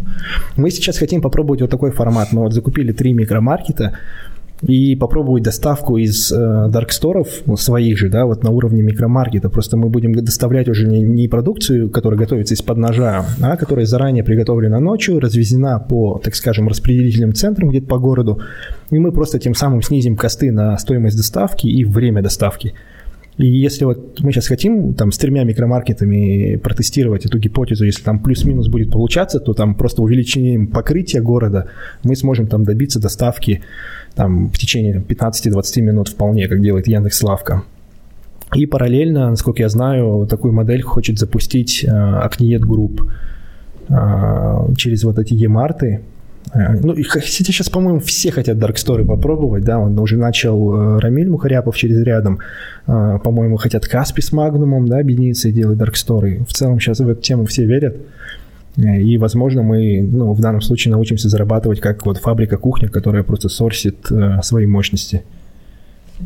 Ну, хотя бы, хотя бы так. Ну, тебе надо тестировать Да, все да. эти гипотезы, потихонечку смотреть, Ну, для этого и нужен, ну, то есть тестировать, потом масштаб, для масштабирования нужен капитал. В целом, я вижу, ну, как бы я так близко не знаком с вашим бизнесом, кроме того, что я сам был клиентом, и вот то, что ты мне рассказывал. Но в целом мне выглядит так, что у вас очень неплохо он операционно поставлен, а это большая проблема в стартапах. Вообще, в принципе, чтобы операционка работала, была какая-то отчетность и так далее, это прям вот такая боль большая. А, Согласен. а еще и вы какие-то вещи оцифровываете, и там айтишную часть там усилить, да, то есть, ну, как бы на, на эти рельсы встать цифровые. Мне кажется, очень сильная компания, очень сильный стартап получился бы. Да. Ну вот сейчас попробуем. Я верю, что сейчас это, так скажем, вот происходит какая-то рекуперация, да, мы немножко тормозим, но мы собираем энергию, чтобы вот сейчас стрельнуть. Э, Это вот касательно А, а Дарксторов. вообще, ну, то есть, э, абстрагируясь от какой-то ниши, Dark Store, нет, вот э, что хотелось бы сказать именно по стартапам, а по начинающим, вот, от- ну, вот отсутствие элементарной там дисциплины, элементарной а, как бы операционных э, ну, навыков ведения операционной деятельности, да, а, понимание финансов, это вот действительно одна из таких больших проблем для стартапов на ранней стадии. То есть у нас все равно стартапами занимаются люди достаточно молодые, у которых э, ну, мало такого э, и корпоративного опыта, и пусть даже предпринимательского опыта, и, соответственно, вот процессы страдают. То есть, может быть, идея, в принципе, хорошая, достойная, можно с ней жить и работать, но э, сама работа потом э, э, как фейлится, да, а, ну и так далее. То есть операционка начинает проседать. Ну, я понимаю, в целом у нас э, в стране как бы и бизнесов-то не так много, да, учитывая структуру экономики. Ну и такое э, институционального опыта ведения бизнеса, да, не так много. Ну, особенно э, в МСБ, да, и Ну, ты видишь, э, в, хаотично. в любом, в любом бизнесе, если ты финансист, Мгм. ты видишь финотчетность, я знаю, что она корректно заполнена, ты по большому счету можешь его так на кусочки разложить, что сразу можешь понять, где у него проблемы. Вот. И большинство, к сожалению, предпринимателей они не понимают, что отслеживание ключевых показателей для себя и вообще финансовых показателей позволило бы им посмотреть на бизнес со стороны сделать соответствующие выводы, увеличить прибыль, где-то доходность увеличить, где-то снизить затраты. Они могли бы понять, где у них происходит проблема. Потому что иногда там в той же торговле достаточно, в принципе, посмотреть на несколько показателей. Там, допустим, сколько у вас э, происходит времени от э, момента закупки Оборачиваемость. до продажи. Если у вас срок увеличивается, это о чем говорит? О том, что у вас происходит затовариваемость. Если при этом до момента у вас происходит увеличение выручки, это говорит о том, что твои менеджеры продают удобную для них продукцию. Вот он любит продавать один товар или одну категорию товаров, и он продает его клиентам. Залежавшийся товар он не покупает. Параллельно с этим, так как не происходит анализа того, что, что закупается, они начинают закупать балком, как обычно. Залежавшийся товар продолжает зависать на складе. А это постепенно начинает топить, потому что одновременно у тебя есть затраты по обслуживанию э, долгов же, правильно? Мгм. Вот, и люди не понимают, что вот этот скопившийся товар на самом деле на них давит. В какой-то момент они все это скидывают по скидочной цене, дай бог, чтобы хоть свои деньги взять, но этот капитал все это время не работает. Если ты не анализируешь эти цифры и показатели, соответственно, ты не знаешь про весь этот груз, который у тебя висит. Так что финансы, да, это самое важное. У меня похожая история была, когда вот до Eat and Fit я работал тренером и занимался продажей спортивных товаров, ну, имеется в виду спортпита. И вроде все хорошо шло, там обороты росли, э, ну и росли там товарные запасы. И когда вот э, пару моментов с э, ростом курса валюты, с изменением таможенного законодательства, мой бизнес схлопнулся, и я остался с кучей неликвида вообще, да, который там еще три года сам ел. Поэтому такой большой. Через боль все приходится. Да, да, да, да. Просто так сразу не узнаешь. Но вот касательно отчетов, я сам вот все время топлю за то, что блин, я когда построил впервые э, P&L, да, вот мы первое время вели cash flow, и там непонятно вообще, зарабатываем или нет. Это благо у нас Хотя, может быть, это и не благо. Мы работаем по подписке, и у нас авансовые платежи, у нас всегда есть оборотные деньги на рост. Но при этом не всегда понятно, зарабатываем мы или нет, да, потому что ну, можно в рамках одного юнита быть убыточными, но за счет того, что авансовые платежи все время растут, как по пирамидальной схеме расти. Когда мы построили PNL впервые, мы поняли, где мы проседаем, где мы можем там улучшить показатели. Через год-два мы, когда построили балансовый отчет, для меня вообще было такое прозрение, как мы вообще раньше принимали решения, да. Ну, ну, Все очень да. эмоционально было. На самом деле, да, и ты понимаешь, э, что а вот они, где деньги, они застревают там в оборудовании, в товарных запасах, и что надо делать для того, чтобы высвобождать. Это с- дало, ну, просто огромный boost для роста в тот период, без там каких-то заемных э, средств и так далее. И сейчас пришло понимание, что все, я научился теперь управлять деньгами своими, как Мгм. минимум, да, и пора уже, наверное, а, взять на себя там больше рисков, привлечь сторонние деньги и расти быстрее чуть-чуть. Но Думаю, пока что- гипотезы не сформировал, да? А, в плане чего? Куда расти? Всегда. Нет, сформировал. Вот. Ну, в смысле, гипотезу сформировал, сейчас мы ее будем Тестировать. тестировать. Да. Это вот в рамках Астаны и через микромаркеты. Ну и по сути, я говорю, нам действительно нужна Алмата. Да, то есть там мы просто дублируем цех, а что касается e-commerce, изменений никаких не произойдет. Мы как продавали в онлайне, так и продолжим продавать в онлайне. Нам нужен просто качественный продукт, и для этого нужен хороший цех. Ну, этот... э, насчет Алматы, мне кажется, в целом это, это обязательно. Да, да. Но наш, э, часто у нас очень, вот, ну, я по стартапам скажу, они мыслят вот, ну, категориями Астана, Алмата, куда еще? А, Регионы забывают. э, нет, не то чтобы регионы забывают. А у нас, в принципе, э, с теми цифровыми бизнес-моделями или там условно-цифровыми бизнес-моделями, да, IT-продуктами, у нас э, мы спокойно можем выходить на тот же российский рынок. Либо какой-то, ну, то есть э, в Узбекистане неплохо подрастает рынок. То есть он весь русскоговорящий. Э, В принципе, э, средний чек от Астаны и Алматы, он такой же средний чек, наверное, ну, в Москве, конечно, в Питере он выше, но есть там города-миллионники, Екатеринбург, Екатеринбург, Краснодар. Новосибирск, там, Омск и так далее, и так далее. Вот, ну, то есть, э, принципе, разницы же большой нет, вот ты, что ты в Алмате откроешь там, или поедешь где-нибудь Ну, скорее в конкуренции, городе. потому что все равно в России, даже в регионах, уже есть э, серьезные, действительно хорошие конкуренты. Ну, возможно, в этом сегменте я до конца не понимаю. Ну, не Ну, в нашем не случае согласен, да. вот сейчас Алмата, Но потом целом, Ташкент, это да. прям очень хороший рынок. В целом, как бы по многим нашим, допустим, IT-бизнесам, IT-компаниям я не вижу проблем, почему они не начинают. Ну, то есть, как бы выйти в Москву или выйти в какой-то российский город, это прям, ну, как бы даже психологически сложнее, чем запуститься там в Алмате или там в Чимкенте, еще где-то. Хотя, наверное, расходы там плюс-минус те же будут. Ну, как бы надо чуть активнее, наверное, Подороже. в целом. Ну, Даже подороже. стоимость клика будет дороже. миллионника, Не правильно? сильно. Сколько примерно в регионах? Не сравнивал в российских? Я даже не знаю. От, Стоимость от сегмента зависит. Там э, немного другие как будто правила игры.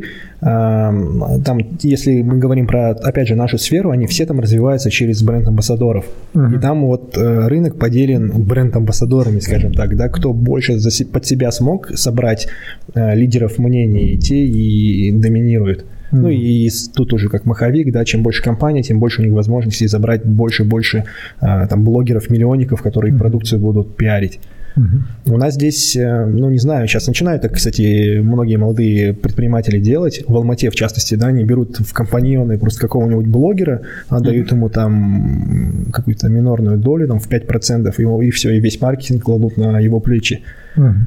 Вот, мне почему-то эго, что ли, так не позволяет делать. Я хочу расти э, органически, и чтобы вот именно компания не была привязана за каким-то, Какой-то медиа. да, медиа да? звездой. Ну, свой может быть. канал качать однозначно Свой, э, да, нужно. эффективнее, это раз. Но а с другой стороны, все-таки наши конкретно поднялись на российском рынке, именно казахстанцы.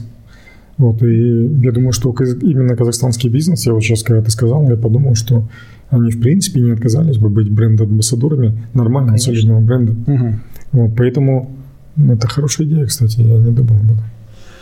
Это, ну, как Вы бы, оба сказали интересную идею, У да? нас, э, я почему говорю еще, у нас, вот, допустим, наши портфельные компании, вот э, тот же HR Messenger, да, а, эта компания а, в HR, они делают э, WhatsApp-ботов, в принципе, такой достаточно, ну, казалось бы, пороги входа не, такие высокие.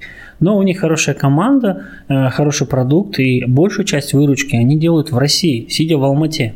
Они, по-моему, ну, в смысле, там э, и сделки проходят, ну, то есть э, клиент подписывается российский с ТОшкой в Алмате, казахстанской, и нет никаких проблем. То есть даже, да, в пандемию, конечно, все присели, припали, ну, там быстренько процессы пересобрали э, и нормально работают. В В этом ты прав. Бизнес стал... Не, он вообще в целом глобально. У меня один из сотрудников, который раньше работал, он переехал в Англию работать на компанию там. Они занимаются чем? А, Публикуют журналы для детей, остающихся ну, в развитии. Причем продают они их по развивающимся странам. У них в Англии только происходит дизайн и именно методическая разработка. Печать происходит в Китае, sales -менеджеры сидят в Лондоне. Мгм. Там сидит ну, несколько человек, которые знают каждый по 3-4 языка, и они просто на телефонах продают тысячами эти пособия. Просто звонят по телефону, а поставку делают напрямую из Азии. То есть бизнес глобален, а мы до сих пор к этому не привыкли. Мы до сих пор думаем И интернет слишком... стер границы, да, уже. Причем это произошло, он уехал лет 10 назад. Понимаешь, то есть они давным-давно так работали. Это мы в Казахстане до сих пор думаем локально и действуем локально, к сожалению. Большая проблема, именно ментально. Ментально это Боимся замахнуться. Ну Вот, чуть-чуть это э, лень, наверное. Здесь же нет такой сильной конкуренции, здесь не нужно сильно упахиваться, чтобы что-то получалось. Не, люди работают. Нет, А, да, вообще, ну, как бы, э, я замечаю, э, или, может быть, мне так кажется, что, э, ну, казахи или там, люди из Казахстана, они очень сильно адаптируются к тем условиям рынка или тем условиям жизни, которые есть, да, то есть, если у нас, вот, допустим, в Казахстане мы привыкли, ра- ну, вот, что у нас такая ситуация, в том числе, то есть, мы идем по пути наименьшего сопротивления, так же? Ну, то есть, ты в Казахстане хочешь добиться успеха, наименьший путь сопротивления – это там админресурс, госсектор, да, и так далее, и так далее, ты будешь расти. Э, Вот если мы посмотрим на те истории там казахов за рубежом, они работают не меньше, чем все остальные. Иногда даже больше. То есть, если есть четкий путь достижения успеха, понятный, мы идем по нему. Вот у нас в Казахстане в основном он такого определенного характера.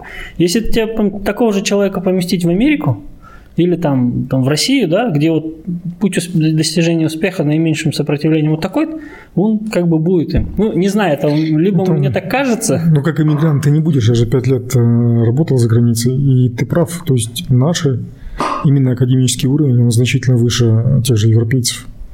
То есть мы сильны во, во всех дисциплинах, Мгм. и расти там достаточно ну, легко до middle management. Но как только доходишь до топа, ну, то, понятно, да. естественно, происходит ну, удар там о стеклянный потолок, и ты, в принципе, расти дальше не можешь в силу того, что там, ну, наши говорят, агашки, там, связи решают все. В Европе и в США это решают еще больше.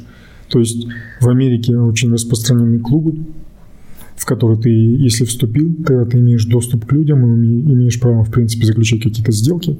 В Европе все очень достаточно семейственно, да? То есть ты, если ходишь на какие-то дни рождения, на похороны, на свадьбы и на тусовки с кем-то, у тебя получается заключать договора, контракты и быстро расти. То есть то, что работает здесь, работает везде за рубежом. Почему-то у нас в Казахстане считается, что это путь наименьшего сопротивления или там по связям, связи решают все. Связи решают все везде, всегда. Вот, поэтому ну, мы не исключительные, у нас все то же самое. Но ты прав насчет того, что ну, на самом деле не замахиваемся на другие рынки, сидим у себя, Да. нашей я, я земли просто что хватает. хочу, хочу сказать, что вот этот стереотип, что мы здесь там в расслабоне, ну как бы, может быть, он рынок такой, что мы так вот поступаем, да, или ситуация. А если поместить другие условия, ну как бы нет такой какой-то вот того, чего мы, мы бы не смогли сделать, да, как люди, в принципе. Да, я, как бы есть те моменты связи, конечно, это, ну, как бы другая страна, там, свои порядки, ну, то есть, от то, что связи решают, да, просто у них это более чуть высокий уровень, наверное, где вот по связям вот это все. А здесь Так, вернемся к акселератору. А, мы все пытаемся поговорить про Да, акселераторы. да. Не, очень интересно, на самом деле. Очень, очень интересно. Просто вот ровно, ровно год назад, ну или там чуть раньше, у нас питался тоже клиент, и мы с ним факапили, факапили, факапили. Ну, так получалось, да. И вот он один раз э, негативный коммент оставил, второй раз, третий. Но мы решили все негативные вопросы. В итоге клиент остался удовлетворенным. Ну, не нашим продуктом, но сервисом, как минимум, да, что мы конфликт есть- был исчерпан. И буквально там чуть позже, спустя неделю, он позвонил мне и пригласил на встречу. Говорит, мне очень понравилось, как вы там отработали конфликт. Э, Давайте-ка поговорим. Там у нас есть э, э, акселератор, где мы там взращиваем стартапы, возможно, вам будет интересно поучаствовать. Я вот такой, интересно, типа, с чего мы? Мы вот столько факапили. Он говорит, это говорит о том, что вы компания битая, что вы умеете, есть у Работать вас есть опыт, да, а, отрабатывать такие моменты, значит, у вас есть хороший бэкграунд, мол, давайте поговорим. И мне стало очень интересно, я такой, классно, давайте, и попросил меня включить, хотя набор уже был а, закончен, меня включили вот в акселератор, и тут вот э, карантин, э, напряги, мы взяли гострентракт, ну, ни до какого обучения, я там просто в операционную рутину упал и, в общем-то, э, обучение не прошел. А вот сейчас было бы интересно. Мгм. А, То есть у меня такая жажда новых знаний, и вот, возможно, подкаст это отчасти и а, он и родился, потому что я подумал, что это, это же бесплатный, ну, относительно бесплатный доступ к супер классным людям, с кем можно взять, да поговорить там три часа и набраться классного опыта.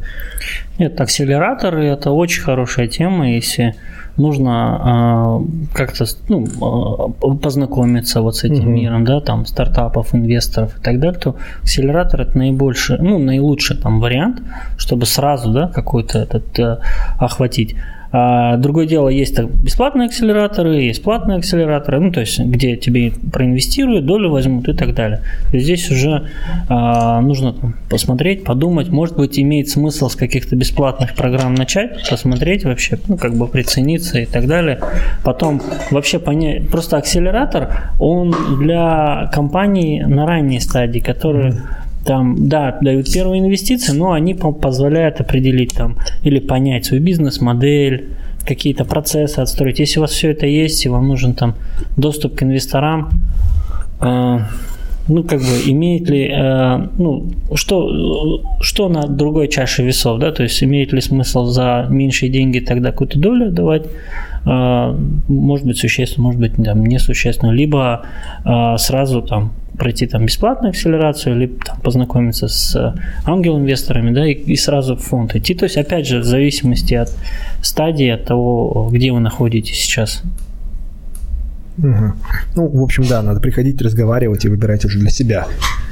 А так, акселераторы, вот, ну, сейчас достаточно много программ в Казахстане, в России там спокойно можно, либо очень много у нас компаний ездят в акселераторы, поступают в Восточной Европе, в самой Европе, в Штаты, как я уже говорил. В принципе, это, это реально. Я, Можно. кстати, слышал, э, вот, кстати, надо Да, вернуться к этому единственное, вот э, штатовский опыт акселерации, он может быть не совсем релевантен для, ну, для условно вашей там бизнес-модели или рынка, да. То есть, ну, как бы, если поступать в штатовский акселератор, нужно держать в голове, что ты все-таки захочешь пойти на тот рынок или там где-то рядом быть, потому что американский, ну, для чего ты идешь в штатовский акселератор? Просто, чтобы тебе научили бизнес делать? Нет, ну, ты хочешь э, попасть на демо-дей к тем инвесторам, чтобы они в тебя проинвестировали, э, найти партнерство на том рынке, да, клиентов там и так далее. Если у тебя нет планов идти на тот рынок, то, в принципе, лучше сфокусироваться на каких-то других акселераторах, которые ближе к тебе. Вот, тогда это будет, ну, какой-то смысл иметь. А так, если ты, ну, и либо ты хочешь попробовать на американском рынке, тогда ты заходишь в акселератор и начинаешь там, они тебе помогают быстрее соединить с клиентами, чтобы ты быстрее свои гипотезы оттестировал и понял, заходит твоя идея или продукт на тот рынок или не заходит. Такой кейс у нас тоже был, как бы э, пошли в топовый американский акселератор, ну, в принципе, э, поняли, что вот то, где компания сейчас, она ну, более комфортна, более там шансов больше, чем идти туда. Хотя, в принципе, та идея, ну, тут э, идея выйти на американский рынок, она еще сидит, но просто нужно дорасти немножко. А есть еще вот история с э, выдачей неких грантов. По-моему, вот Jazz Ventures, да, это вот э, дочка Джусан банка, э, хотели тоже запустить свой акселератор, и на базе которого они прям выдавали на первом этапе даже просто гранты какие-то небольшие, э, чтобы вот субсидировать молодых стартаперов на уровне идей и там отсеять самые, там, условно, нежизнеспособные. И потом уже тех, кто что-то вырос, ну, то есть они с этого момента начинают э, за ними наблюдать и, и уже после этого брать э, на более там детальное рассмотрение. Э, Не практикуется такое у вас? У нас смысл. В смысле, с грантами какими-то А, небольшими на... Это зависит от акселератора. Вот, ну, о, есть корпоративные акселераторы, которые могут, допустим, на начальном этапе дать грант небольшой, чтобы там компания запустилась, там MVP доделала и так далее, а затем уже там заходить с какими-то инвестициями. Ну, то есть это внутренняя политика самого акселератора, они сами выбирают. Нормально это, да. Ага. Вот э, Jazz Ventures, ну, как бы я не пересекался с ними, но вот э, при Назарбаев университете а, есть НУРИС, это Назарбаев University Research Innovation Systems, там у них есть программа акселерации, программа инкубации, и там они там лучшим выпускникам а, после завершения они дают какие-то сначала гранты небольшие, там, по-моему, до 3,5 миллионов тенге. Это достаточно существенная сумма для начинающих стартаперов. А затем есть программа акселерации, где, ну, они, то есть дают 3,5 тысячи, потом они могут, если есть прогресс, есть какое-то развитие, то в целом они могут уже как инвестиции давать там Ну, по-моему, я про это и до слышал. 25 там, тысяч долларов, может даже чуть больше. В принципе, такие прецеденты у них уже есть. И это тоже неплохая это, эм, неплохая площадка и неплохой там старт для начинающей компании. Тем более университет, он выполняет свою социальную функцию. Вот это, э, ну, то есть у них же есть не только образование, но и поддержка. Вот. Но РИС, он в целом за поддержку вот этой инновации, экосистемы и так далее, они тоже свою задачу выполняют. Опять же, ну, вот такие гранты, это зависит э, от той э, задачи, которую выполняет акселератор. Если это сугубо коммерческий, то да, он, наверное, будет инвестировать только. Если у него есть другие там задачи социальные, Социальная поддержка поддержка, да. экосистемы, да. то есть поддержка экосистемы в плане стартапов, она очень важна. То есть должен вот этот маховик закрутиться, да, то есть чтобы появилась одна хорошая компания, да, нужно сначала, чтобы их там было 100, наверное, компаний, не самых Ну, хороших. согласен. То есть, видишь, с другой стороны, я немножко негативно отношусь ко всем этим грантам. Почему? Потому что э, в самом начале, когда ты создаешь компанию, ты создаешь ДНК компании. А персонал должен научиться, что каждый месяц вы должны зарабатывать деньги, иначе в конце месяца никто ничего не получит. Когда у вас есть грант, люди расслабляются. Они ну, превращаются в домашних животных, скажем так. А тебе реально нужны волки, которые каждый месяц пытаются добиться результатов. Вот, и ну, ты сам, в принципе, точно так же работал. Постоянно cash flow. Если он отрицательный, то это очень плохо. В каких-то моментах, конечно, когда тебе нужно серьезно вложиться в разработку, да, можно поддержать. Но если с точки зрения там просто на операционной деятельности, я считаю, что это неправильно. То есть э, назначение вот этих грантов, оно должно быть более жестко регламентировано, я считаю. В целом, я все свои интересующие меня вопросы задал. Даже задал те два вопроса, которые э, были там озвучены в комментариях. Э, если есть какие-то еще интересные темы, которые можно было бы обсудить, давайте. Или уже будем тихонечко завершать. Ну, в целом у меня было такое ощущение, что Амир сидит, он так выбирает, или мне принципе, у меня неплохой cash flow бизнес, и я могу пойти в iCapitalist, э, привлечь там где-то ну, 100-150 миллионов тенге, в принципе, открыть новый цех там в Алмате и так далее. Либо я оцифруюсь и пойду там за венчурными деньгами, и вот весь вечер такой вопрос, да? Есть такой? у меня не, не туда, весь да. вечер, у меня на самом деле последние несколько лет, да, вот, вот такой вот вопрос. То есть кто мы? мы? Нам нужно сосредоточиться на том, чтобы зарабатывать сейчас и просто получать там свою прибыль и жить, радоваться. Или все-таки э, мы там способны вырасти в капитализации и в дальнейшем каким-то образом это дело э, перевести там, не знаю, в привлечение больших денег сразу. Это большой вопрос, который меня гложет, и мы не бе, не ме, да, не не сюда. Не, не прибыли большой, Давай нет, я тебе, такого нет. ну, давай я тебе эту задачу облегчу. Ага. А, По сути, мы являемся такой площадкой для среднего и малого бизнеса. И, как я уже говорил, у нас есть и заемные средства, да, выделения. Также, в принципе, есть возможность привлекать деньги в капитал. У нас есть такая лицензия. По большому счету можно поступить следующим образом. Мы можем посмотреть платформу «Твой бизнес». Если он будет, пройдет через наше сито, мы готовы его выставить как а, посмотреть об оценке, предварительно проговорить с несколькими инвест-клубами и поставить какой-то там valuation. Вот дальше мы можем связаться со всеми ребятами, да, плюс наши аккредитованные розничные инвесторы. Получается, почему мы сейчас не, пока не публиковали сделки инвестиционные? Потому что я хотел бы увидеть лид инвестора. Человека с экспертизой, с опытом, кто уже инвестировал, кто сидит уже в нескольких портфельных компаниях, а за ним наши розничные инвесторы готовы пойти. Потому что просто одних их бросить в омут вместе с предпринимателем есть риск того, что, во-первых, они не смогут реализовать свои права как миноритарные акционеры, во-вторых, они не смогут добавить ту добавленную стоимость, которая необходима самому предпринимателю. То есть будет, а нам нужен win-win, правильно? Поэтому если объединить вот эти две вещи, то есть привлечь там ангельских инвесторов плюс силу наших розниц, нашей розницы, то по большому счету чек мог бы быть нормальным. Вот. Поэтому, когда ты сейчас формулируешь для себя гипотезы, которые ты сформулировал уже, затем протестируешь, оцифруешь, примерно оцифруешь результат, к чему ты идешь, тогда уже можно будет посмотреть на бизнес, выставить на платформе, предложить ребятам, и они на нашей платформе могут спокойненько зайти.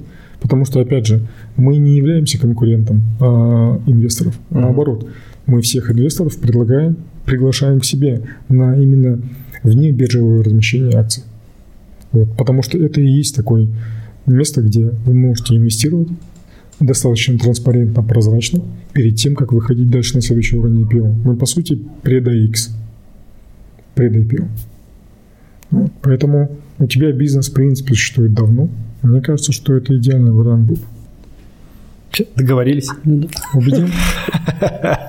Ну, на этом закончим. А, Так, я уже немножко забыл, да, как, как вести подкасты. Я их еще даже не научился вести и уже успел забыть. Но, опять же, мне было очень интересно. Я надеюсь, что и мы найдем ту аудиторию, которой также это было и интересно, и полезно, и там ряд вопросов уже отпадут.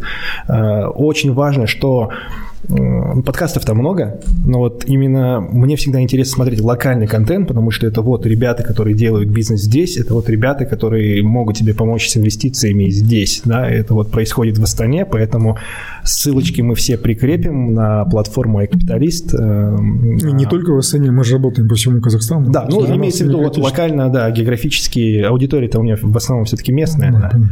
И на Ануаре Сифулина, и на Нурбек Краева мы обязательно прикрепим ссылки, описание, э, оставим ссылочки на телеграм-каналы, чтобы максимально быть полезными. На этом в целом все. И завершим. Рахмет, классный был Рахмет, подкаст. да.